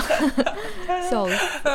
嗯，好了，那我们要不接下来就展望一下。二零二四年有哪些我们期待的女性作品？好的好的。好，那现在我来说一下吧，我我列的还蛮多，但是因为这些我们都没看，所以就是会快快的就跟大家呃提提一两嘴。然后呃，我觉得首先第一个，今年我最期待的这个电视剧，它其实已经在播了，就是《侦探》的第四季。呃，就《侦探》它其实是一个呃，还还延续了蛮久的一个系列。它第一部的时候是一四年拍的，所以现在都已经过了十年了。但它不是说像常规美剧那样一年更新一季，所以拍到今年也才第四季。然后为什么我会很期待这个呃《侦探》的第四季？这真的是我就是。二零二三年的时候，最最期待的二零二四年的新剧，首先就是我看过第一季的侦探，我很喜欢这个电视剧的那种视听语言跟跟调调，这个悬疑的氛围做的很足。然后第四季的话，它是双女主的主角，就是两个女侦探一起去破案，而且呢，死的全是男人。我感觉欧美创作者已经找到了这个流量的密码，财富密码。对对对对。熟悉的配方啊，大家，而且就对这是故事的设定哈。然后它故事设定里面有还有一个很吸引人的点，就是它是发生在阿拉斯加吧，反正就是一个会有极夜的地方。对，这个这个呃这个案件它就是发生在就是极夜的时候的，就所以你所有的场景都是在黑夜里面去发生。我觉得这个设定也就是氛围感就很。很很足，特别是像我这种在亚热带地方生活的人，我就很好奇 在极夜里面怕破案到底是一个怎样的呃呃呃的故事。然后这个双女主警探里面，其中一位还是朱迪福斯特，相信大家都很熟悉的一个女演员，她就是那种长相里一看就觉得是那种。很帅气，很很很冷峻，很很有魄力，很有能力的那一种那种感觉。然后我看到豆瓣短评里面有一个呃 短评写的很有意思，他就说呃。不是不是不是没有，是我说的这么没有哦，没有这么直白。他他就说看到这两位女警探在破案，心里面就觉得很安心，就觉得 就嗯对，就是觉得，因为因为你这种侦探悬疑一都会有一点点恐怖的气氛，特别他这个又是发生在这么偏远的。乌漆抹黑的这样的一个一个永夜的场景里面，但是他说就看到这两位女侦探这种很干练的、很有能力、很很有毅力的这样的一个形象的话，你就觉得看这个剧也没有觉得很害怕，就是很安心。你觉得一定会查得到水落石出的这个过程，虽然曲折，但是一定会有一个结果。就就是他就我就觉得他这个这个描述就很很恰如其分的。说出了我看这个剧的这种感觉，这两个女主角都非常的有魅力。目前已经出了三集了，我觉得还是非常非常的好看，所以就很推荐大家。嗯，我也觉得你呢？你你看有什么感觉？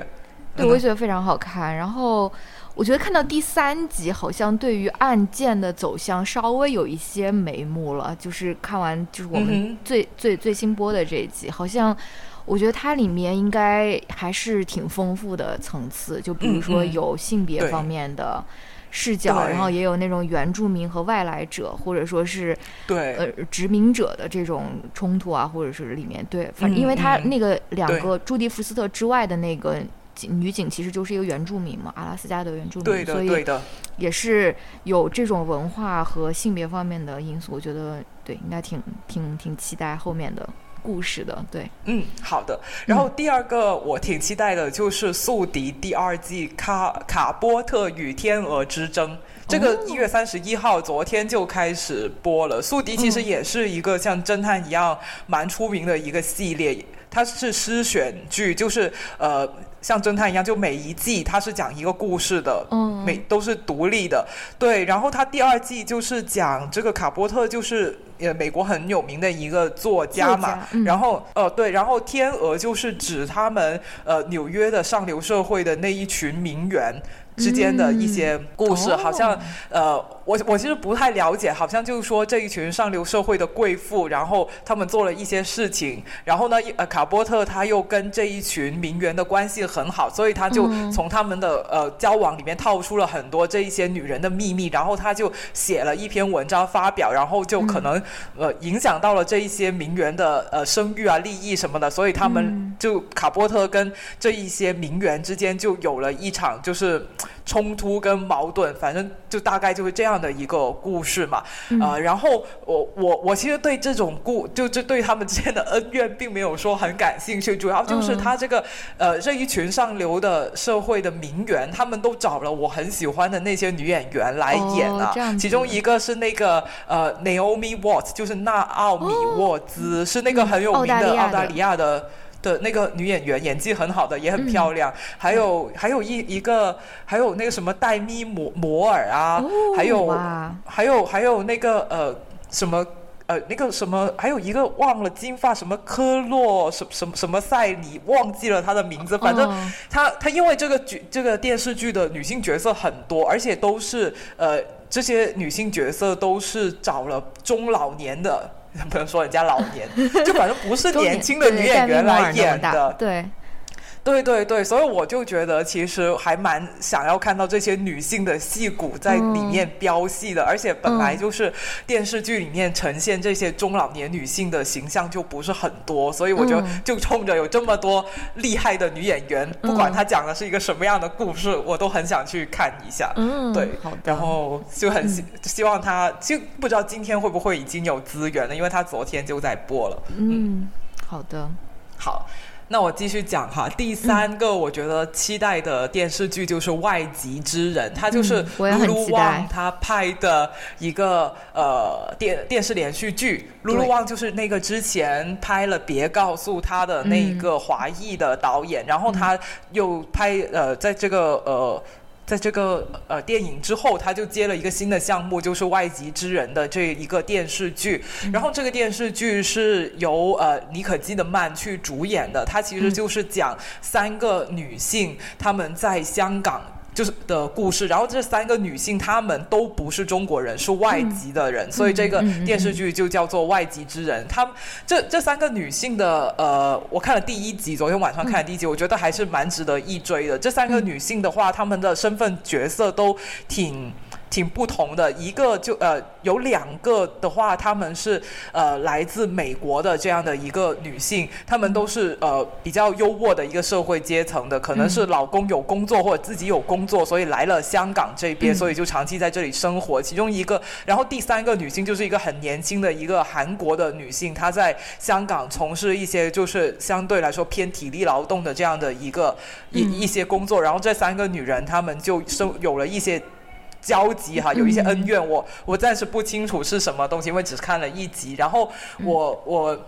我我觉得挺好奇这一个群体，就是那些比如说，呃，妮可基德曼她演的就是她丈夫因为升职，然后她就放弃了自己的工作，跟着她丈夫来了香港这里做全职家庭主妇的这样的一个太太的这样一个一个女性的角色。其实我觉得我还蛮期待，就就蛮蛮想知道，哎，这种女性她们的故事，她们的生活状态到底是怎样的？尤其是这个故事又发生在香港嘛，我我最近不是去了一趟香港嘛，我我就。挺喜欢香港这个地方，我我给我就是我去香港给我一个很深的感觉，我觉得香港就是一个什么人都有的一个地方，就。就很特别，我觉得他在他在这个世界上可能就在在亚洲这个地方有像香港一样五湖四海的人都有的地方，可能不是很多。像对香港，它就是特殊到就是你走到某一些片区里面，它它里你你见到的印度人啊，跟东南亚就其他东南亚人的这个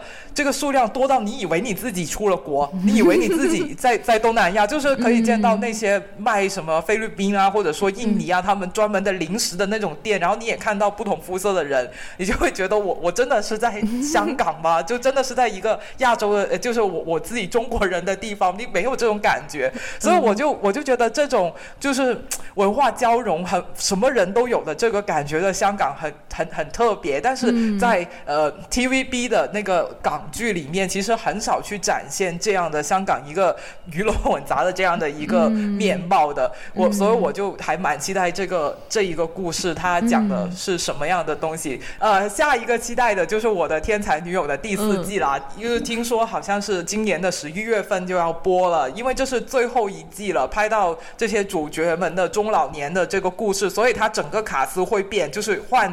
上就更老的的人来去演了，所以我还是蛮期待，就是呃新的选角会带来怎样的惊喜？呃，可惜。戏还还要等好久，要十一月才播。然后我在这里再次安利你去看这个剧，就是书不看，书不看就不看了吧。但电视剧还是值得一看的。我我我看到你写的时候，我就想说，我为什么没有看这个剧？我找到一个理由为自己辩护。就是因为这个剧在我们这边是在 HBO 上面看，我其实是有 HBO 的那个呃流媒体的，但是因为它是意大利语嘛，然后 HBO 它没有中文字幕，所以我就要看听意大利语，然后看英文字幕，然后我的大脑就会过载，你知道吗？就是要看那种字，但是我可可能应该找一些那种国内的那种网站或者资源去看这部剧。字幕组。还有一个呃，今年值得期待的新剧就是《绝望写手》的第三季。对对对，就是看，我觉得这个应该不用多介绍，只要你看过第一、第二季的话，都会很期待第三季的故事。它其实就是讲呃一老一新的两个女性喜剧演员他们发生的这个故事。我觉得还是编的蛮不错的，就是关于呃女性在职场啊，还有在娱乐圈啊面临的这一些呃这一些困境。但是这两个人又因为老的那个，就是有年龄的差差异，还有咖位的差异，所以这两个对，所以这两个女性也不总是一个同盟的状态，就是有她们之间也有很多矛盾，所以我觉得还是这故事编的还是蛮新颖、蛮蛮吸引人的，所以还是期待这一个。好的，嗯，我也要看这个，这个我也我也想到我还没有看。呃，你你不推荐你的《艾艾米丽 in Paris》吗？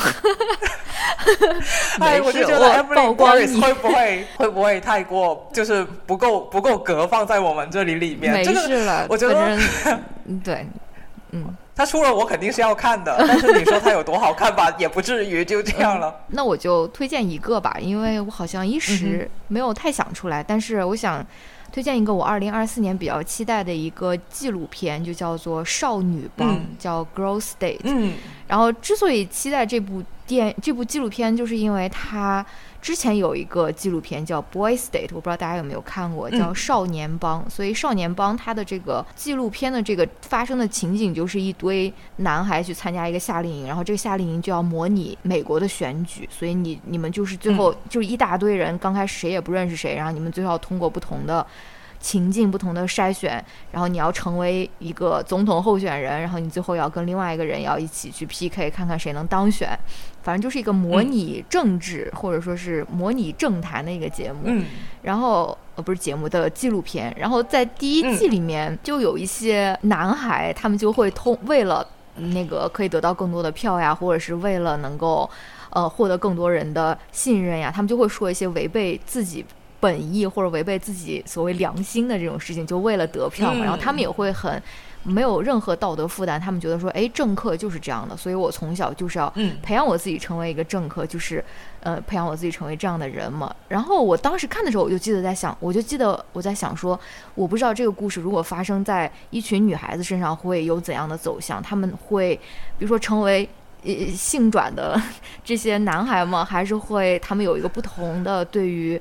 政治或者对于自己以后要成为怎样的所谓政客的一个构想或者说想象吧。然后他今年就出了这个《Girl State》，应该也是类似的设置吧。但是因为还没有出，所以我还没有看，就是很很期待这部纪录片，然后也很期待看到他们会有怎样。跟那个 Boy State 有什么相同或者不同的地方？对哦，对，这个我记得，呃，这个少年帮好像你们曾经在呃不上也有推荐过，好像是的，是的，我也记得。是，我觉得这种社会实验性的纪录片还是蛮有意思的。虽然它是一个很理想化的一个环境，但是也会可以，就是这种模拟能够让我们 引发很多思考，对 这种模拟的社会实验。嗯，好。那我们的介绍差不多就到这里结束了。这一期有很长很长的节目，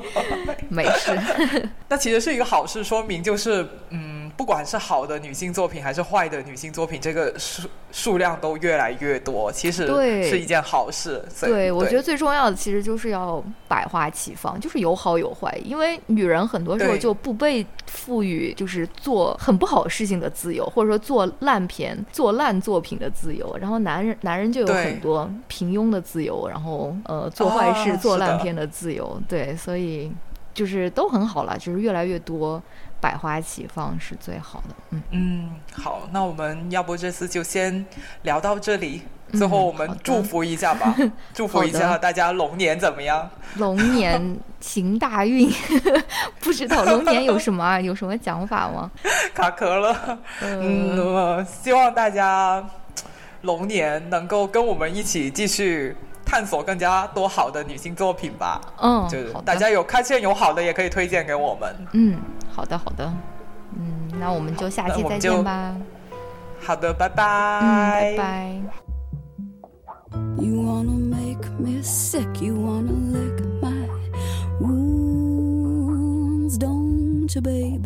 You're the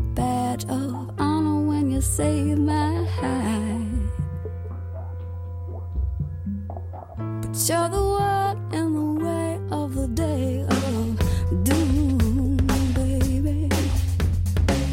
If you need my shame to reclaim your pride. When I think of it, my fingers turn to fist. I never did anything to you. What I try, you beat me with your bitter lies. So call me crazy, hold me down, make me cry. Get off now, baby. It won't be long till you be lying there in your